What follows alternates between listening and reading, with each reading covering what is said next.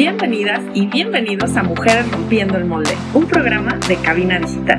Yo soy Lorena Sánchez y en este espacio te presento a otras mujeres y bueno, también hombres que decidieron hacer eso que les apasiona, inspirándonos así a romper el molde. Comenzamos.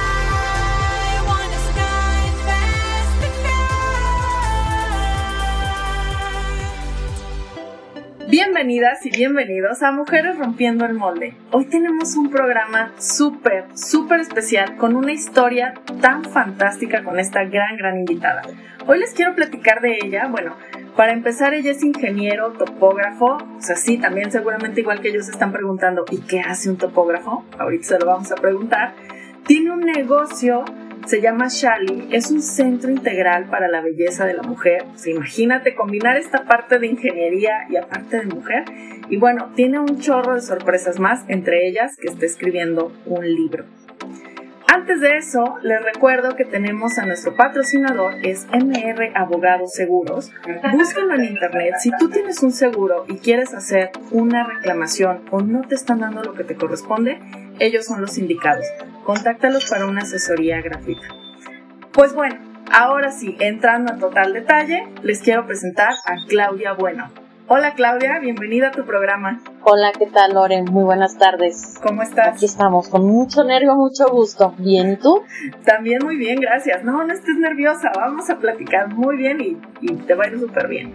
Oye, Clau, pues a ver, platícame entonces un poquito antes de empezar. ¿Qué es lo que hace un ingeniero topógrafo? Porque de verdad me tienes con la duda. Bueno, mira, nosotros los ingenieros topógrafos nos dedicamos a medir prácticamente es hacer como una delimitación cuando se trata de un terreno. Es como que tú me dices, quiero que me digas si las medidas de mi terreno que eh, tengo en, en mi escritura coincide con lo real. Nosotros vamos con un aparatito que se llama eh, estación total, la ubicamos, la posicionamos eh, con, eh, no sé, ¿cómo te puedo explicar? Nos orientamos pues desde el grado cero y empezamos a partir. Son como un sistema de coordenadas prácticamente, nada más que quería como explicar más, más como en el español. Pero delimitamos este, casas, terrenos, también andamos mucho en las vialidades. Okay. Somos esos, esos que nos ven, nos ven como con chalequito naranja y que andamos así cargando nuestros equipitos y andamos caminando por todas las calles. Ok, tú eres esa persona que anda ahí en las calles. Súper. Y bueno, duda existencial, ¿cuántas mujeres eh, estudian esta ingeniería? Híjole, fíjate que eh, ahorita cada vez somos más. Este, pero cuando a mí me tocó en la generación, que estoy hablando hace 10, 12 años, éramos como unas 6 y ya éramos muchas. Sí. Entonces sí, ahorita veo mucho, mucha mujer ya con sobre todo en el, en el, en el en, el, la Facultad de Ingeniería, que no solamente somos topógrafos, está, sabes, la carrera de civil, mecánica, entonces hay más mujeres que hombres, casi, casi que lo puedo hacer. Claro. Oye, ¿qué te hizo estudiar esta carrera? ¿Qué te hizo decidirte por ser topógrafo? Porque no es como algo muy común. No, fíjate que es una muy buena pregunta. Soy muy, muy dada a sentirme libre, ¿sabes? Y el hecho de, andar en las calles, a veces en los cerros, a veces nos toca ir a pueblos súper recónditos, eh, el caminar, el poder tener la oportunidad de platicar contigo mismo en ratos mientras trasladas de un lado a otro, el convivir muy directamente con la naturaleza, eso es algo que me, me, vibra mucho, me, genera como una sensación de libertad. Entonces cuando, cuando me puse a investigar sobre las carreras, este, me llamó mucho la atención por eso, porque había que caminar, a veces me, me decían que había que subir cerros y esas cosas me, me vibran bastante. Me imagino que entonces tú de chiquita eras la clásica niña que se la pasaba en la calle, que se la pasaba en la naturaleza, conviviendo con, con los árboles y los animales y demás, ¿no? A ver, platícame. Sabes que, eh, bueno, cuando yo era niña, eh, me tocó vivir en Oaxaca. Ok, ¿tú eres de Oaxaca? No, yo soy de aquí, nací aquí, pero viví en Oaxaca a partir de los seis meses de edad a los 15. Entonces la parte más importante de, de, mi vida, que creo que ha sido mi infancia, que es la que ha estado determinando como todo un futuro, la viví como con las, infancias que ahora añoramos, ¿no? A mí sí me tocó andar colgada de los árboles, este, me tocó mucho, vivía, vivía muy cerca de un río, entonces ibas y a veces la gente tiraba cosas ahí y tú ibas a escuchar, o sea, así como pepenadora, ¿no? Pero ya te encontrabas al perrito y le, llevabas al perrito, no sé, a lo mejor un pedazo de lonche, que eran los que a mí me daban. O sea, compartir. ¿Te encontrabas un perro que habían tirado en el río? Sí, es que van, o sea, la gente serio? van, tiran cosas. Dentro de cosas también llevan animalitos. Entonces eh, me tocaba, eh, pues fíjate que estaba padre porque no estaba tan contaminado como ahora me platican. Estaba muy grande, no sé, a lo mejor si se pueden investigar en Google, Tenía una vegetación muy grande. Tenía una cancha de fútbol, que a veces cuando llovía mucho se tapaba y a mí de los que no, no, no, es padrísimo. El lodo, yo fui de las que me encantaba jugar con el lodo. Brincar en los charcos, llegar toda sucia, ok. Sí, sí, sí. Teníamos una cine que tenía patitos y me decía, tengo un pato enfermo, entonces yo iba por el pato y lo curaba en mi casa. Y si se moría el pato, lo enterraba, tenía mi cementerio de patos. No, bueno. sí, fui de, niña de resortera, fui de niña de resortera, de piedras, este, sí, fue, fue, fue todo un despapalle. Ay, qué rico, qué gusto, ¿no? Que ahora los niños ahora se la pasan pegados al celular, a la tablet y demás. Así es. Ok. Digo que ya en estos tiempos es lo que te queda como papá que trabajas, sobre todo, ¿no, mamá? Sí, sí, entre el trabajo y, y que obviamente ya no sentimos como la misma seguridad de que los niños anden en la calle, como a lo mejor nos tocó hace, ay, este, no, no voy a delatarnos, nos tocó hace un par de años. hace, hace poquito, como si fuera ayer. Como si fuera ayer, exacto. Ok. Y bien, ¿qué otra cosa fue como lo más emocionante de, de tu niñez? ¿Qué podrías decir que fue como lo más padre? Fíjate que, mm, bueno, platicándote un poquito de, esta parte.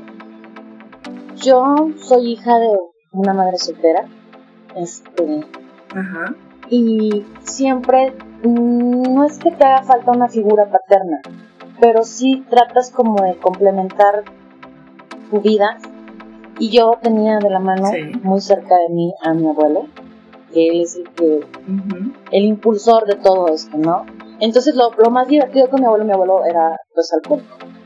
Entonces mi abuelito era súper divertido. Y me trataba como de enseñar las cosas.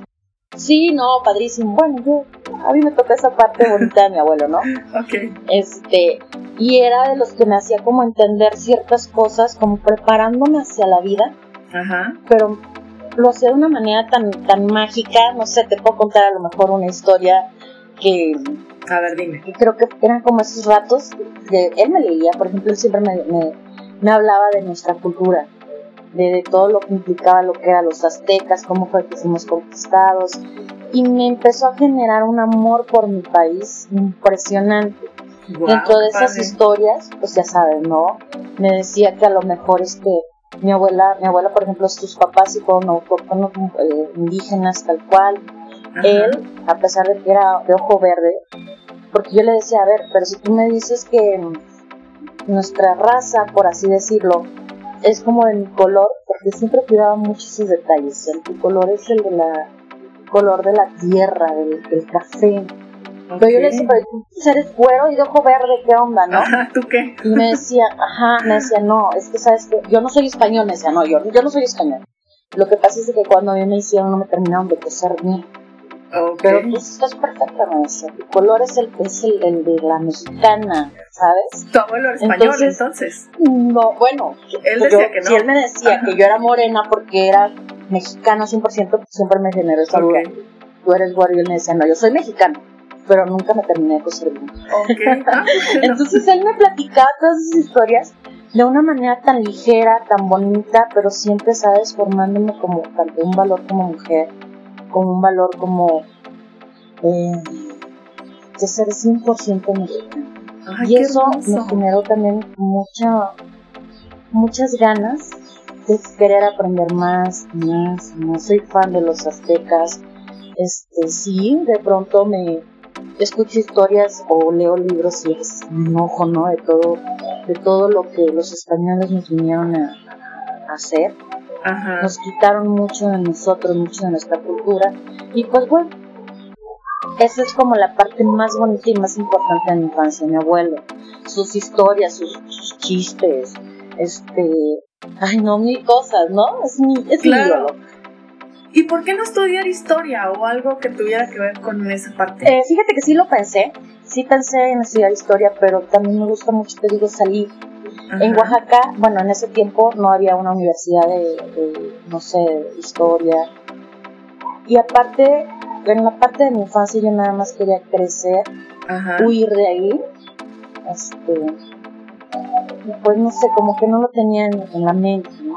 Siempre era de, si tienes al alcance un libro de historia, puedes aprender también de ahí. En el lado de la topografía era el sentirme libre, libre con la libertad de caminar, de andar. Ok, mencionaste una, una frase muy importante que es yo solo quería huir de ahí. Estamos prácticamente por terminar el bloque, pero ¿te parece si regresando del corte nos platicas por qué querías huir de Oaxaca? Sí, claro que sí, mucho Muy bien, regresamos.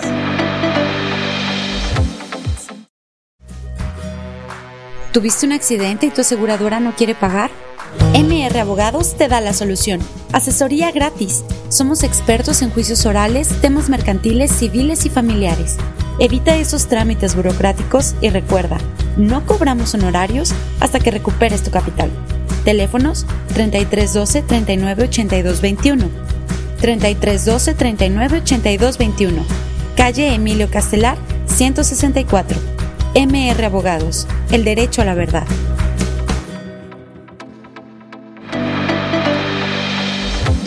Estamos de regreso en Mujeres Rompiendo el Molde. Yo soy Lorena Sánchez y hoy tenemos de invitada a Claudia Bueno, que ya nos platicó que es ingeniero topógrafo, también ya nos contó qué es lo que hace.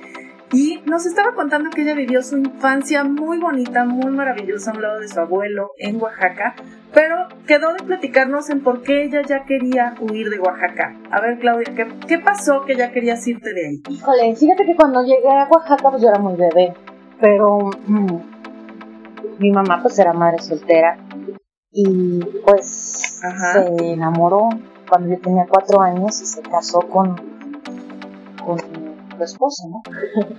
este, ok. este señor, mm, conforme supongo que conforme fue avanzando su relación, eh, se, cada vez se, empezó a volver más posesivo con ella, más celoso, este, y pues empezó, primeramente era como una, una violencia psicológica hacia ella, por el hecho de ser mamá soltera, ¿sabes? Posterior a eso, empezaron los golpes, la violencia hacia mi mamá, y de una manera muy, pues muy difícil, entre tener pues un esposo y también tener una hija, eh, yo creo que mi mamá era demasiado su responsabilidad de poder educarme y llevarme, por un camino de bien. Y se descargaba, ¿sabes? O sea, yo también sufrí violencia por parte de mi mamá. tengo que confesar que sí, era yo muy, muy vaga, o sea, una niña súper hiperactiva. Ajá. Este, entonces, yo, yo creo que mi mamá quería como controlarme y fue su manera de hacerlo, ¿no? Pasó el tiempo y, la agresión de, su esposo hacia con ella creció, creció, eran, híjole, eran golpes de puños, ¿sabes? Este, yo quería hacer mi mamá no, podía, yo veía todas, todo eso lo veía. ¿Qué edad tenías eh, Cuando um, esto empezó fue alrededor, como yo tenía como unos 7, 8 años. Sí, fue muy difícil, fue muy difícil. Mm, después, bueno, pues ser una buena estudiante en ese tiempo, estaba en secundaria, pues tú sabes que no faltan las amistades que te invitan a jalarte una clase, a jalarte otra, ¿sabes? Ajá. Entonces yo veía tanta violencia en mi casa o tantas injusticias porque en ese tiempo mi abuelo se había ido. Este, entonces yo ya estaba sola, ¿sabes? Entonces yo empecé como a juntarme con, no con malas compañías, son muy buenas las compañías, pero sí me empecé a desviar, ¿no? De lo que era el tema de la escuela. Entonces la violencia creció, tanto de mi mamá hacia mí, y pues de su esposo hacia con ella, ¿no? Porque pues cómo me controlaba. Entonces por ahí eh, me suspendieron un año de la prepa, justamente por andar de pachanguera. Este, y seis meses me mandaron castigada aquí a Guadalajara con una tía. En esos seis meses conocí un mundo muy diferente, ¿sabes? Conocí mujeres trabajando, conocí mamás solteras que tenían otro tipo de, forma de educar a sus hijos. Eh, y entonces empecé como a ver muy buenos ejemplos de muchas mujeres eh, empoderadas, fuertes, eh, trabajadoras. Y me gustó. En ese tiempo, pues cuando se me acabaron los seis meses de castigo, sí tuve que regresar. Yo tendría alrededor de 16 años. Cuando regresé, híjole, pues ahí estuvo un poco más complicado porque creció todavía más la, la tensión de, de la relación del esposo, mamá con hija, ¿sabes? Y en un acto de coraje, de rebeldía, no sé explicártelo, eh, se me violó.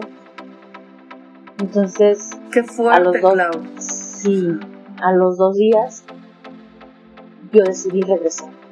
Vendí todo lo que tenía, ropa, zapatos, cosas, y me regreso. Entonces, esa es la parte. ¿Tu mamá qué, Mira, en ese momento no, no creí conveniente decírselo a mi mamá porque mucho tiempo antes yo le decía, vámonos de aquí, déjalo. Creo que su apego emocional hacia con él pues era demasiado, ¿no? No sé, realmente todavía hay cosas que no me puedo explicar. Este, si era eso, si estaba muy enamorada. Mi mamá estaba cegada y era como imposible ya tener conversaciones con ella de, ese tipo. O sea, si el solo hecho de platicar con ella de a lo mejor yo tuviera ganas, no sé, de algo, era un no rotundo, imagínate, ¿no? Cuando estamos hablando de su esposa. Es, entonces, no, sé. me vine para acá de regreso a sufrirlo un poquito más con una tía, pero salimos adelante. Esa fue la parte. Ok, te viniste ya, regresaste a Guadalajara. Sí, me regresé. Ah, ¿Fue a tus 16 años? 16. ¿15? 16, perfecto. ¿Aquí terminaste la prepa? Sí, de hecho la tuve que volver a empezar porque mi mamá también en un arranque de coraje me rompió los papeles y me dijo pues todas veces así, así como llegaste al mundo así y así me vino. Prepa, después pues, facultad, ir a trabajar. Bueno, este, pues bueno, aquí sigo. Ok, ah, bueno, entonces ya, ya fue cuando empezaste con tu carrera de topógrafo y bueno, actualmente trabajas como sí, topógrafo. Así es. Okay. ¿Y cuándo nació tu negocio? ¿Cuándo Fíjate nació que fue un proceso muy, muy bonito porque decido comprar mi casa y pues ya tenía donde vivir, pero no tenía que comer. Entonces, en alguna ocasión, con, con ayuda de, de algunos amigos, eh, juntamos dinero para tomar un curso y empecé desde aquí, desde mi casa. En mi sillón, este, empecé a trabajar y pues aparte de que ya tenía que comer, ya me podía dar Ok, empezaste como la chista. De ahí nace Sally. Empecé como la chista, aquí en casa, te digo, este, después eh, renté un espacio dentro de un local me empezó a ir muy bien. Eh, tengo clientes hasta la fecha que, híjole, son ya mis mejores amigas. Y pues bueno, de repente se me dio la oportunidad de, de, agarrar todo el local completo y empecé eh, a buscar la parte de mi marca. Shali es una confusión de dos palabras náhuatl. Shali significa mirada y, no, perdón, Sha significa mirada y Li es mujer. Entonces una confusión náhuatl que aparte tiene la característica de que es también el nombre de una de mis mejores amigas. Entonces, como, yo siempre siento que todos son como señales, ¿no? Claro. Y digo, tú tan fan y apasionada de la historia prehispánica de México, pues qué mejor. Sí, no, y sabes qué es lo, más padre, que pues ya un local más grande requiere, más servicios. Eh, también he tenido la fortuna de tener muy buenas amistades y invita a trabajar a algunas amigas. Entonces, tengo una amiga que es la que se encarga, por ejemplo, de las uñas. Tengo otra amiga que también estamos ahí compartiendo el espacio que ella es, este, se encarga de lo que es el pelo, los palaciados. Eh, posteriormente vamos a buscar a otra persona de nuestra confianza, que sea sobre todo mujer, ¿sabes? Soy muy, muy pro de la mujer. para ah, poder como avanzar todas juntas este, y trabajar, ¿sabes? Que es lo que, lo que creo que en estos tiempos nos empodera más. Tener un trabajo, en el caso de ellas, por sus hijos, en mi caso por, por, por gusto propio, porque yo quiero seguir viajando. O sea, no voy a descansar hasta no terminar de conocer mi país. Wow. Y bueno, platícanos de eso. ¿Qué, ¿Cuántos estados o cuántas ciudades conoces? Híjole, mira, ojalá pudieras ver aquí en mi mesa tengo un mapa de la República con, donde vienen señaladas como las, las ciudades prehispánicas, coloniales. Bueno, ahorita yo creo que te puedo decir que llevo un 60% de México.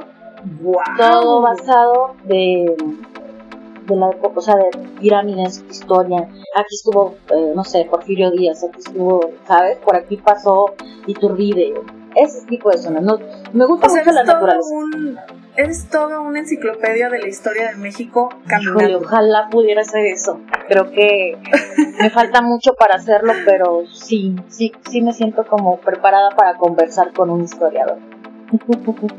Excelente. Oye, ¿cuál es, cuál es el, eh, la ciudad o el sitio que has visitado que te ha dejado como más fascinado? Híjole, fíjate que antes de ir a algún sitio, investigo, ¿no? De qué tipo de pirámides estamos hablando, de qué tipo de culturas, Tornaca, ya sabes, Mixteca. Lejos del, del, lugar o de la ciudad, la pirámide que más ha marcado mi vida está en Puebla, se llama Tecas. Ajá. Yo cuando me tocó ir a Teotihuacán, Tulum, este, Oaxaca, obviamente, Monte Albán, yo siempre quería saber, me preguntaba qué es lo que había, qué es lo que tenía una pirámide por dentro, o sea, por qué era tan importante. Y entonces cuando llegamos, y llegamos como por, por señal divina, hace cuenta que es una pirámide y me la cortaron a la mitad. Y pude meterme, pude ver lo que hay adentro, pude sentir el olor de las piedras del pasado. Súper. Eh, ¿Y qué hay adentro? ¿Qué hay adentro de Obviamente hay, hay, como cubículos, cuartitos, donde solamente eh, yo creo que lo usaron para solo dormir, pero todo, el, todo el conjunto de, de, cuartos al centro siempre tienen una como una plaza, en donde ahí era eh, estas cosas de los proyectos, la línea, tienen sus pinturas, esta, esta pirámide en especial tiene unas pinturas que están muy bien conservadas a pesar del tiempo, pero son pinturas que no te las imaginas en un libro, ¿sabes? Cómo eran los guerreros, el tipo de ropa que usaban, está súper explicado en pintura. Y eso es lo que, lo que más, más llama, ¿no? Eso es lo que ya puedo tener una imagen de lo que leo. Y eso está genial. Ok. Hoy me parece fantástico. La verdad es que yo nunca he ido y creo que ya a mí y a todos los que nos están escuchando, ya creo que nos metiste las ganas de ir a Cacá. Está padrísimo, pero pues, igual también tenemos otras pirámides aquí están muy interesantes aquí en Guadalajara. Este los, los guachimontones, perdón, los guachimontones. Este, yo los invitaría, la verdad, a que conocieran Montalbán y que tuvieran la oportunidad de investigar un poquito de nuestra historia. Ah, excelente, me encanta. Tenemos que ir a otro corte. Regresamos, Clau, y nos platicas ya un poquito más de tu negocio porque hay una parte muy interesante de seguir empoderando mujeres, Así ¿cierto? Es. Muy bien. Regresamos y nos platicas. Claro Hola amigos, yo soy Carla Valdovinos de su programa Labios sin Censura y me escuchan todos los miércoles a las 8 pm por cabinadigital.com. Este es un espacio donde hablamos de todo lo que nos apasiona, siempre con la mente fría, el corazón en la mano y la verdad en la boca y sin miedo al qué dirán. Así que recuerda acompañarnos todos los miércoles 8 pm en Labios sin Censura. Yo soy Carla Valdovinos y me escuchas por cabinadigital.com, lo que te interesa escuchar.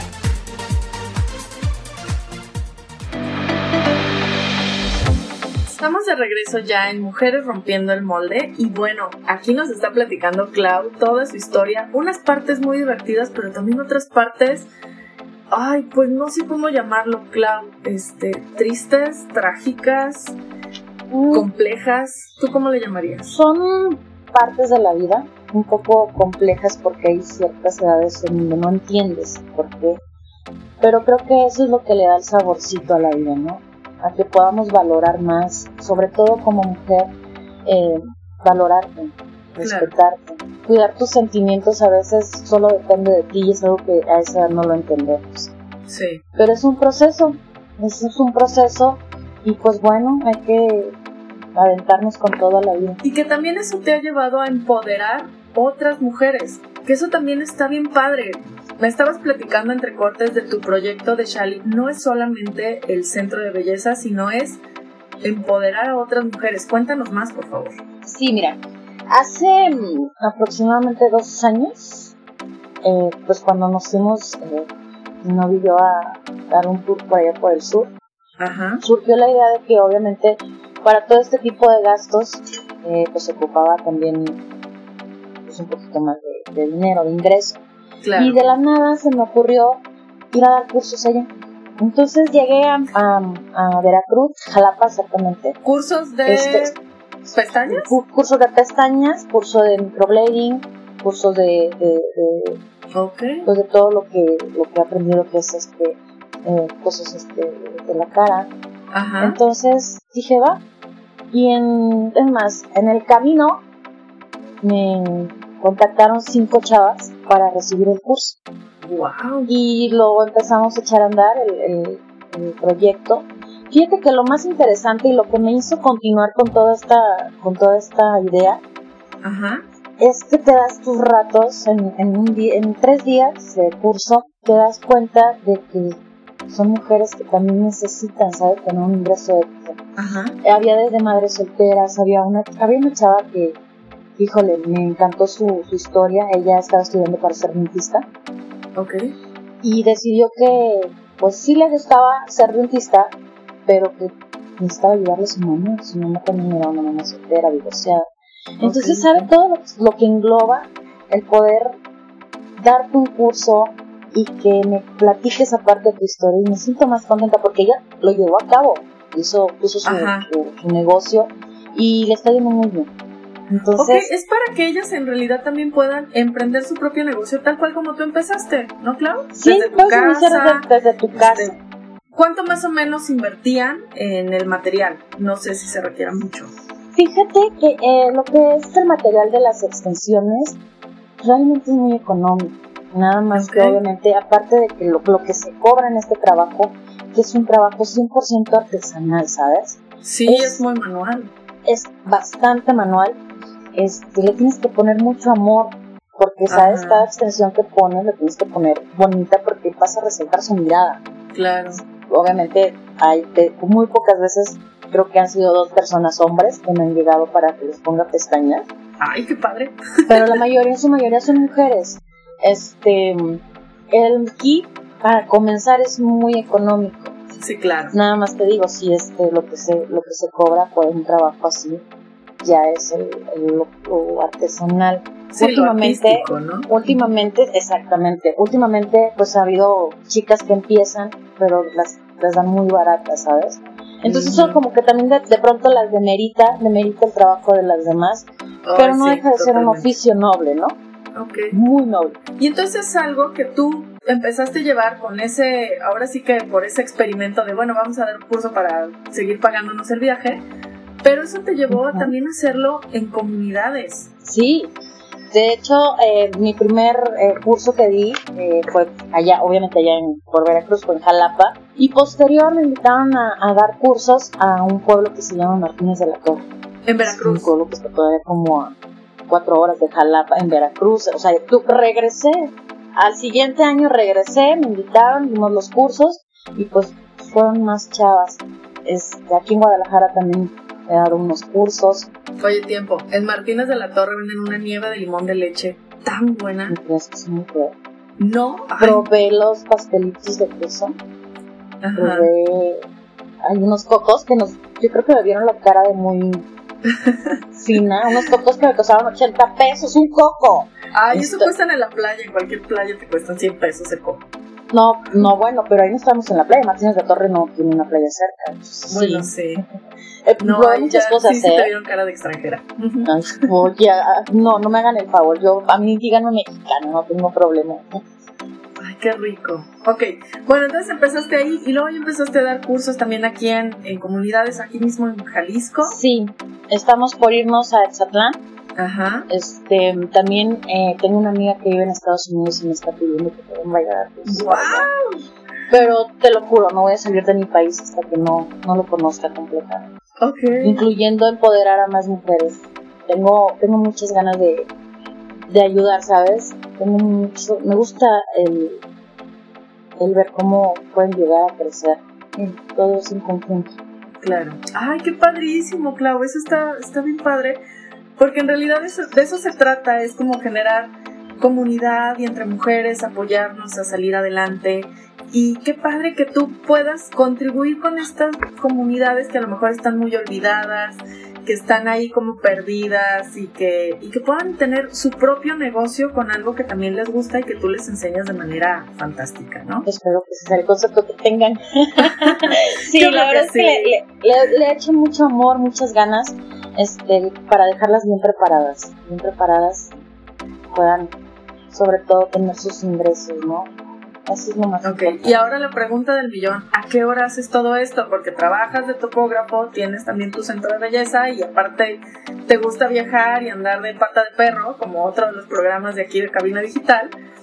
¿A qué hora das los cursos? Me doy mis espacios. Normalmente eh, me programo en fines de semana, sobre todo que ya sabes que este que es cuando podemos salir, cuando son traslados lejos, este Claro. sí lo tenemos que programar en fines de semana. Tengo la ventaja de que tengo el gran apoyo de Hugo, mi novio, este, de una amiga que también está aquí, y pues me ayudan como para cargar los pinches a todos lados. Tu maletín. Sí, sí, sí, y los programamos, te digo, es nada más cuestión de programarse Ok. sales a conocer, visitas ciudades interesantes, Ay, conoces padrísimo. gente interesante. Padrísimo. Oye, y otro de tus proyectos que me estabas platicando, escribiste un libro. O sea, aparte de todo, te das el tiempo y tuviste el tiempo para escribir un libro. Cuéntanos, Clau, ¿de qué se trata? Híjole, fíjate que fue una experiencia muy, muy, muy padre, sobre Ajá. todo te digo, de señales, ¿no? Aprovechar como las oportunidades que, que la vida te da. Yo estoy muy agradecida con la vida.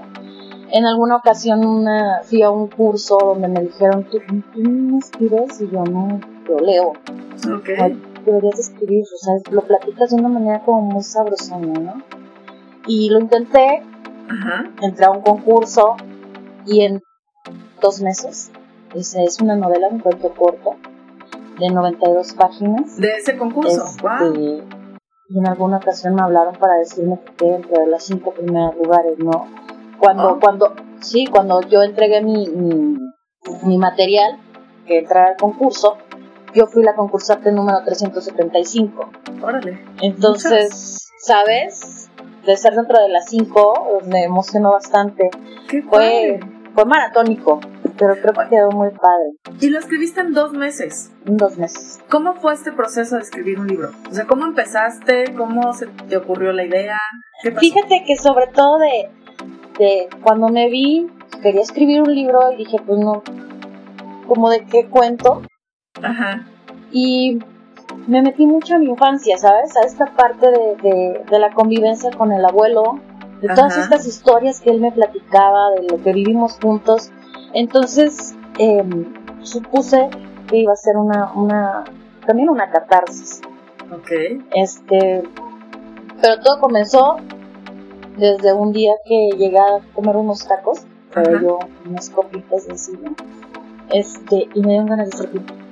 Ajá. Y entonces yo no quería perder la fila que estaba haciendo para los tacos, y entonces dejé ahí un zapato y me fui atrás de un carro y pues y una señora me vio, se escandalizó y me dijo, oye, ¿tú no te da vergüenza? Y yo dije, no, no me da vergüenza. Ando borracha, no me Este- peleé. Este, y pues total, que me dijo, pues qué, qué, qué fea, ¿no? Y yo, ay señora, pues tengo una necesidad, tengo dos necesidades, quiero comer y también quiero hacer pipí.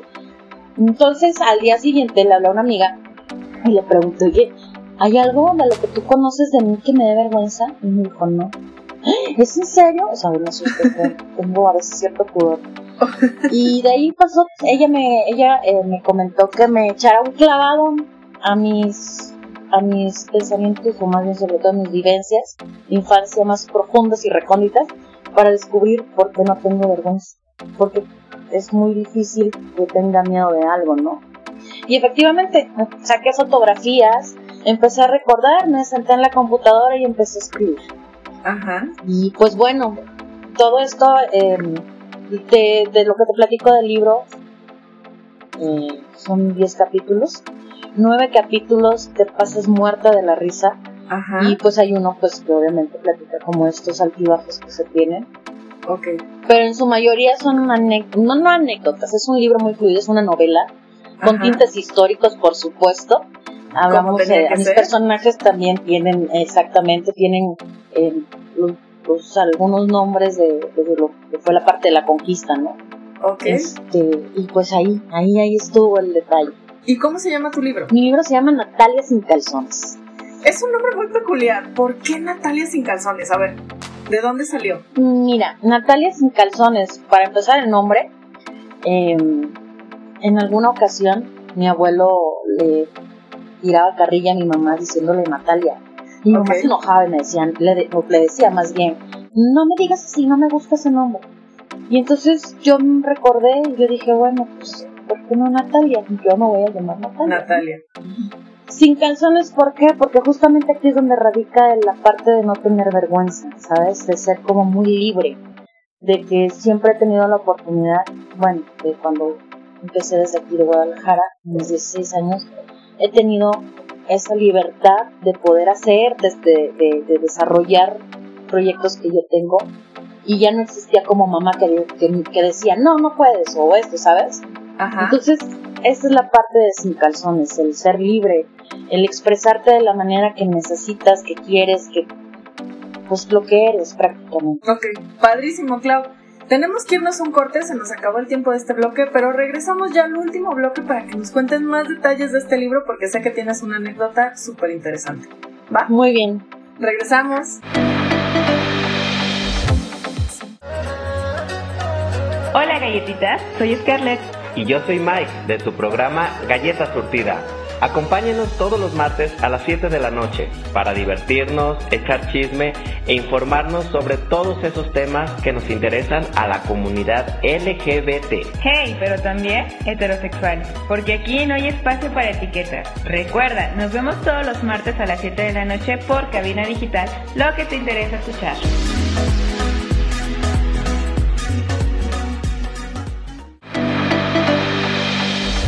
Estamos ya otra vez por terminar este programa con una entrevista fantástica, muy divertida, pero sobre todo con muchos aprendizajes con Claudia. Y bueno, también otra de las maravillas que tiene es que justo escribió un libro que se llama Natalia sin calzones. O sea, me encantó el nombre. Y bueno, nos ibas a platicar una anécdota, ¿verdad, Clau? Una anécdota con tu abuelo. Fíjate que, pues te digo, mi abuelo Ajá. pues, era alcohólico. Lamentablemente, pues murió de eso. este, y se murió muy joven, pero dentro de sus enseñanzas, en alguna ocasión, es una anécdota padrísima, en alguna ocasión eh, me metí a su cuarto Ajá. y le di revistas de mujeres en toples, o sea, sin brasier. Y entonces, literal, él tenía un catrecito, o sea, porque éramos muy pobres también. Entonces me acosté de paso y empecé a ojear las revistas estas. Y eran mujeres, tenían senos descubiertos, tal cual. Entonces mi abuelo me ve y me dice, oye, ¿qué haces? Y le digo, ah, estoy viendo tus libros. Porque mi abuelo siempre tenía libros. Y entonces me dice, ¿y sabes qué son esos libros? No, pues no. Me dice, es que estoy estudiando para doctor. Ajá. Pues bueno, eh, yo le dije, ¿cómo es eso, no? Y entonces él me platicaba que dentro de su carrera de doctor, esos libros le mostraban eh, eh, los tamaños de, lo- de los senos de las mujeres que tenían cáncer. Ok. Entonces me decía, se sentó, me sentó en sus piernas y las empezó a ojear con una naturalidad, pero yo ahorita te lo puedo decir que estaba muy nerviosa. Y me decía, mira, por ejemplo, esta, esta, esta señora, esta señora tiene los senos muy grandes, o sea, ella, ella ya tiene un cáncer muy avanzado. Y yo de, ay Dios, O sea, tú bien inocente. Ajá, y yo, ah, bueno, no, pues está bien, dijo, ándale, vente, vamos para, para afuera, ¿no?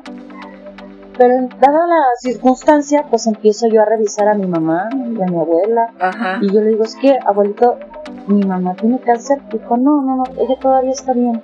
Y yo volteaba y me veía y yo decía, no, yo no tengo cáncer, ¿verdad? No, mija, tú estás bien. y me mandan por tamales y créeme, la tamalera tenía un cáncer muy avanzado. O sea, sí, ya. Terminal. Y entonces voy corriendo, dejo ahí los tamales y voy corriendo con mi abuelo y le digo, por favor, ayuda a la señora.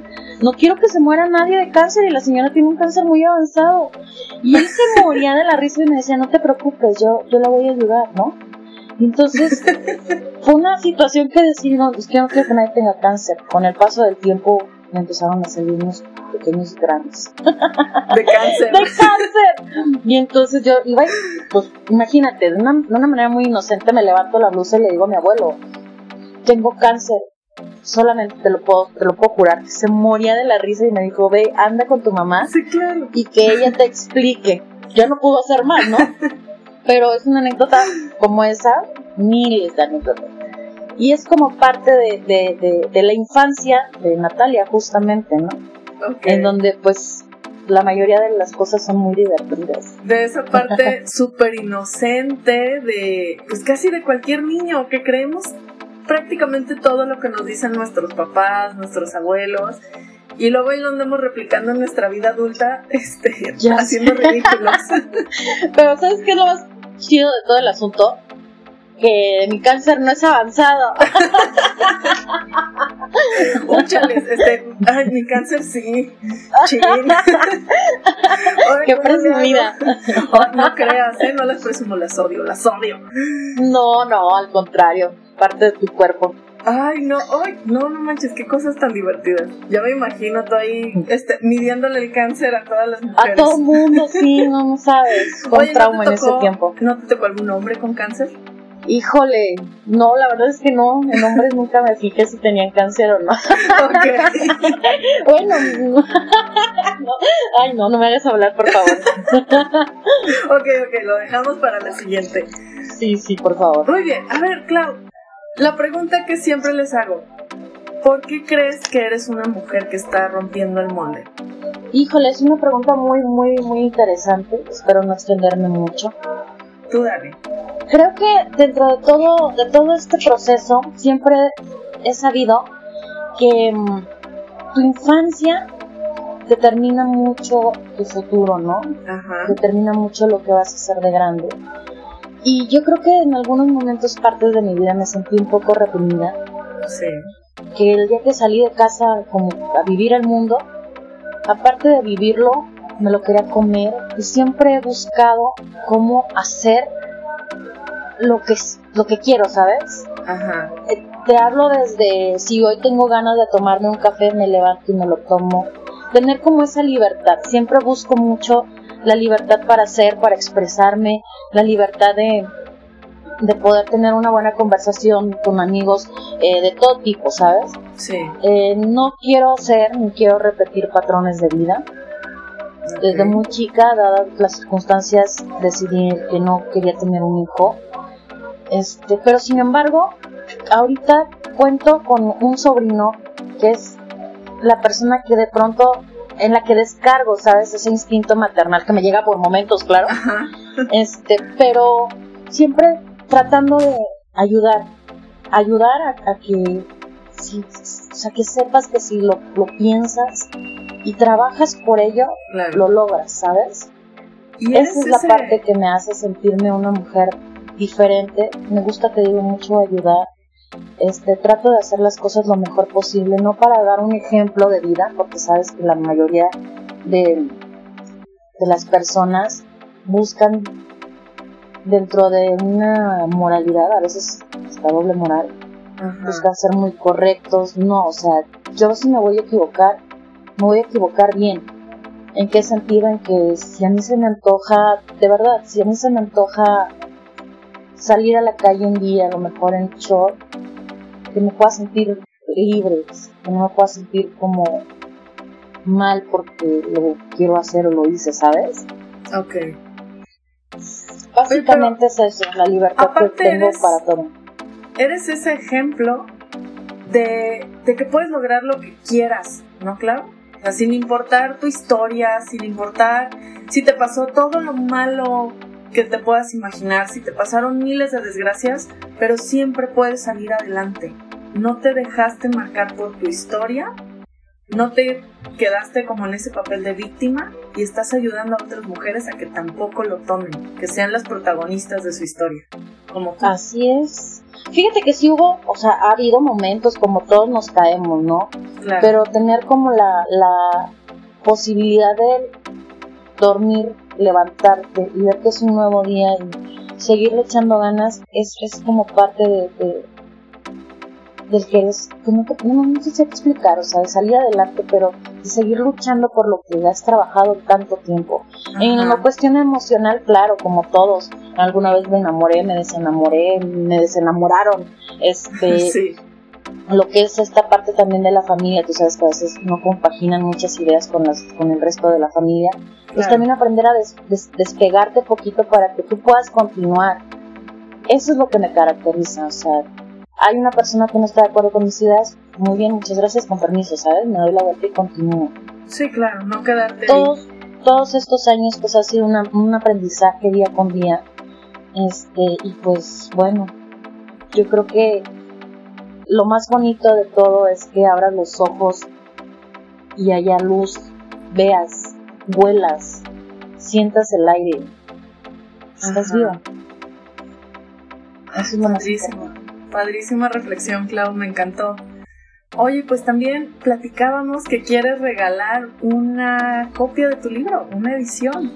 Así es. Eh, ¡Qué emoción! ¿Qué hacemos? ¿Cómo la regalamos? ¿cómo, ¿Cómo quieres que lo hagamos? No sé, este... Vamos a hacer una dinámica, la vamos a postear en redes sociales para que participen. Nada más vamos a tener a un ganador o ganadora. Sí. Y no sé, ¿qué te parece si quien nos explica qué significa Shali?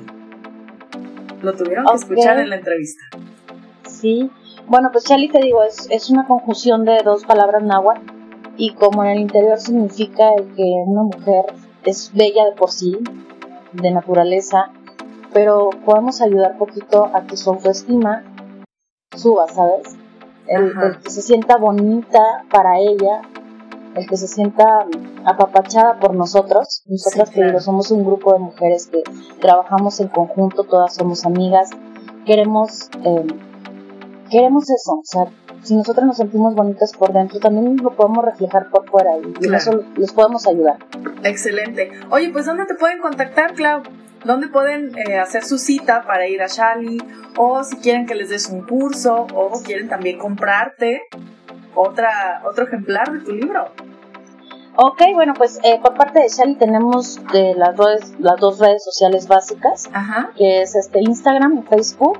Me pueden encontrar como Shali, X-A-L-L y latina, Claudia Bueno, este, en, en, ambos lugares. Y si no, vía telefónica, sin ningún problema. Excelente. Este, tú me dirás si quieres que pongamos en la dinámica el teléfono Ok. Como tú me lo marques. Va, ¿te parece si lo dejamos nada más en las redes sociales y que te contacten por ahí? Si no, al rato, ¿para qué quieres que, esté hablando quien sea y para hacer bromas eh, medias raras, ¿no? Ok, no que me digan, no, tú mexicana, platica. sí, perfecto. Ok, claro entonces te pueden encontrar como Shali, Claudia Bueno, en Facebook y en Instagram. En Instagram. Eh, tu libro todavía no ve la luz, no está impreso, ¿cierto? Pero ya pronto, pronto lo vamos a tener en, en las librerías y en las ferias y donde más queramos.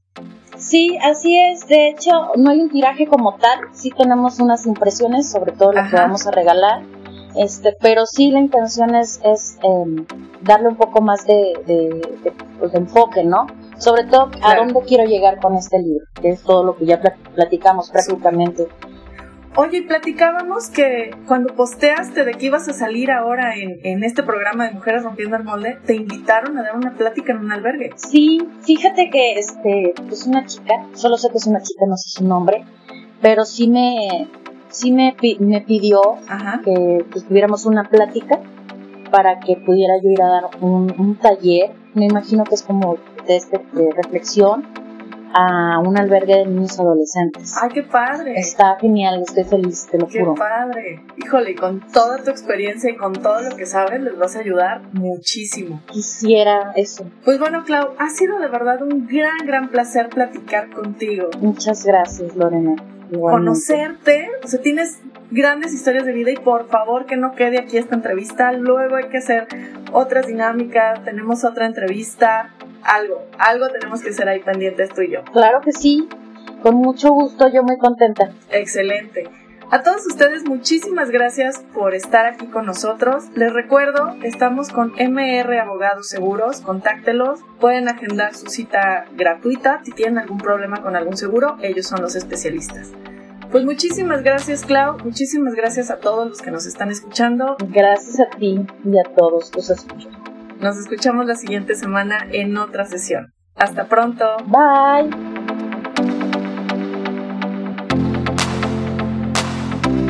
Mujeres Rompiendo el Molde, un programa de cabina digital.